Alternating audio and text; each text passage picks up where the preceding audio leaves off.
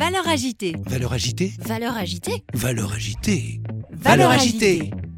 Bonjour et bienvenue sur Valeur agitée, votre premier podcast pratico-pratique pour mieux vivre au travail. Chaque semaine avec mes invités, nous croisons nos regards sur les valeurs de ce nouveau monde et partageons nos secrets pour gagner en efficacité et sérénité professionnelle. DG, DRH, manager, vous avez des enjeux de transformation ou tout simplement souhaitez être plus performant et plus épanoui dans votre vie professionnelle? Alors ce podcast est fait pour vous. Je suis Magali Auger, DRH et DG depuis 20 ans et coach professionnel certifié. Curieux d'en savoir plus? Demandez-moi en contact sur LinkedIn et rendez-vous sur vos plateformes préférées. La caractéristique de tous les gens qui ont obtenu de l'aide, c'est que dans la grande majorité, où ils l'avaient demandé, où ils avaient envoyé des signes. Bonjour et bienvenue sur ce sixième épisode avec Philippe Gabillier. Philippe Gabillier, l'illustre professeur à l'ESCP et l'auteur notamment de L'éloge de la chance, l'éloge de l'optimisme et l'éloge de l'audace.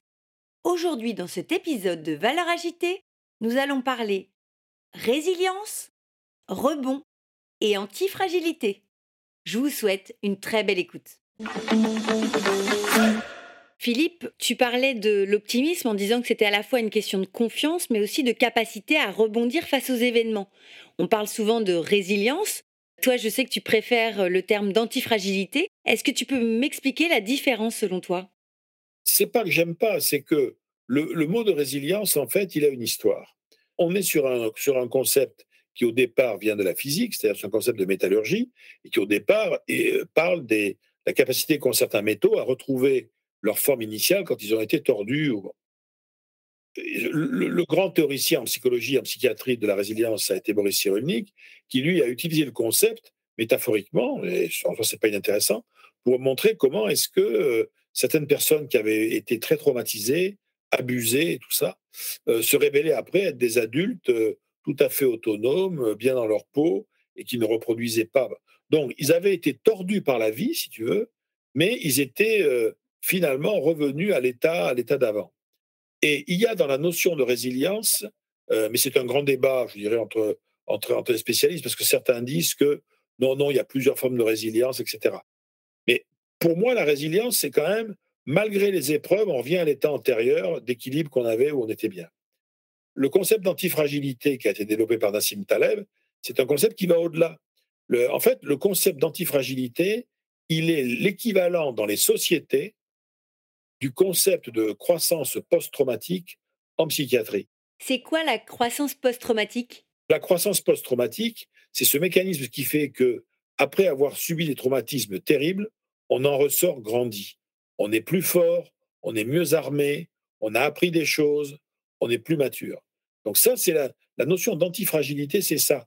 L'antifragile, en fait, il se renforce ou elle se renforce sous l'effet des chocs et des traumatismes. C'est tout à fait différent. Alors que le résilient, simplement, il est, euh, il y a moins d'ambition en fait dans la résilience. L'idée de, on revient au statu quo où on était avant. Est-ce que tu pourrais euh, l'illustrer? Il y a une très jolie image qui est donnée par euh, Taleb où il dit que dans la mythologie, ce qui est résilient, c'est le, c'est le phénix. Parce que le phénix, tu le crames, il renaît de ses cendres exactement comme il était avant.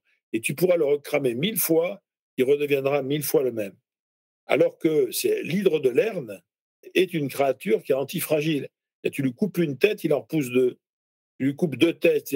Et la seule façon de tuer l'hydre, il va falloir lui couper toutes les têtes en même temps. Mais le problème, c'est que plus on attend, plus ça va devenir difficile.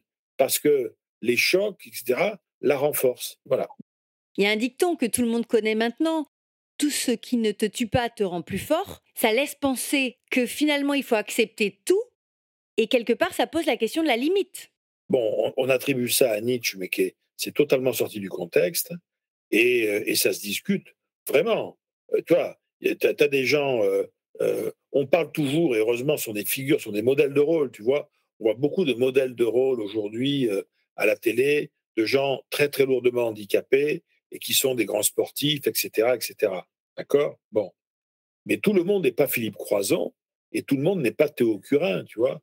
Tout le monde n'est pas Dorine Bourneton, euh, qui est peut-être paraplégique, qui est pilote. bon, et non, je suis désolé, il y a des gens, ça les a pas tués, ça les a pas rendus plus forts. Hein. Et dès l'instant où le handicap est arrivé, où la maladie grave est arrivée, ça les a détruits lentement. Donc c'est tout ce qui nous tue pas nous rend plus fort, c'est une, c'est une, c'est un cliché. C'est comme quand on veut, on peut. non, je suis d'un vrai. Il y a des gens, ils auront beau vouloir tout ce qu'ils veulent, ils pourront pas. Ils manquent de capacité. Ils n'ont pas les neurones qui vont avec. Ils n'ont pas les le caractère qui va bien. Voilà. Donc, faut juste être un peu clair là-dessus. Donc ça, ça pose la question de la limite personnelle de chacun. C'est vrai que on a toujours davantage de ressources qu'on ne le pensait au départ. Il faut comprendre qu'on ne peut pas toujours accéder à ça par soi-même. Ça, ça doit nous réapprendre l'intérêt du tiers, tu vois. Le coach, l'ami, le proche, l'aidant.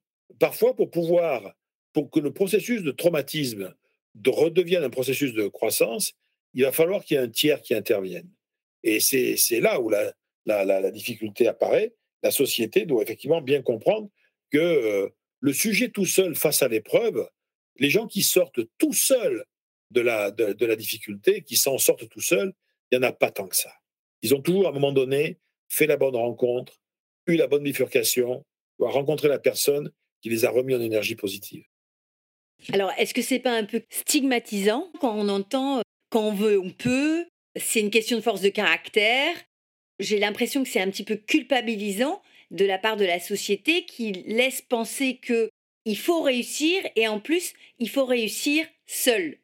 On doit être fort seul à partir des ressources qu'on a en soi. Alors qu'en fait, euh, dire à quelqu'un qui a échoué, euh, bah, t'as pas assez essayé, bah, bah, c'est une façon effectivement de culpabiliser. On pourrait peut-être aussi lui dire, écoute, bon, pour l'instant, tu n'as peut-être pas rencontré les bonnes personnes. Pour l'instant, tu t'es peut-être pas formé euh, à ce qu'il aurait fallu, ce à quoi il fallait que tu te formes pour pouvoir trouver les bonnes ressources. Tu n'as pas été branché sur les bons, réseaux, tu n'as pas trouvé les bonnes infos. Donc, montrer que y a une, le sujet a toujours des marges, des marges de manœuvre. Est-ce que tu rencontres beaucoup de personnes justement qui sont en difficulté professionnelle, comme tu l'évoques? Euh, je, suis membre du conseil d'administration d'une association qui s'appelle 60 000 rebonds, qui pilote en fait les, les dirigeants qui ont, plongé, quoi, hein, qui ont fait faillite et qui sont dans la rue.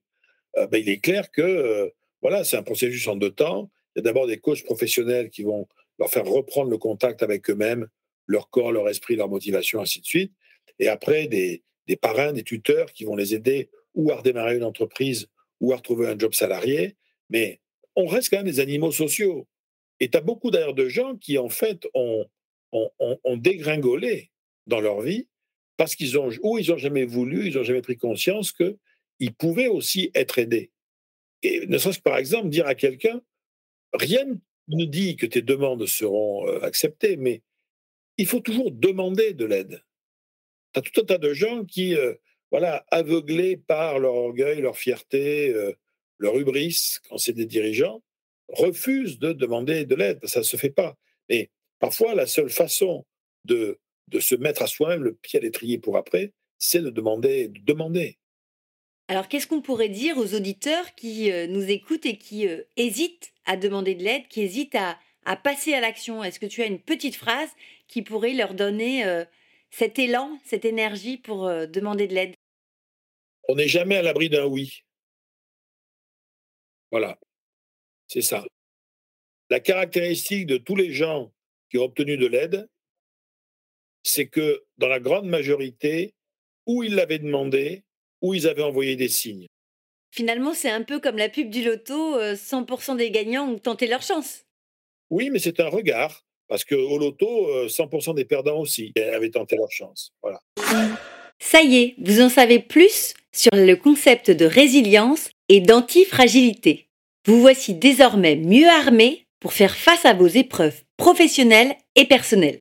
Je vous donne rendez-vous sur le septième épisode où nous allons parler du concept de la chance.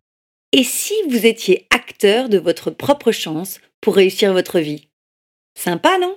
Encore de belles perspectives sur ce septième épisode avec Philippe Gabillet. À tout de suite Vous avez aimé cet épisode? Donnez-lui 5 étoiles sur votre plateforme de podcast préférée.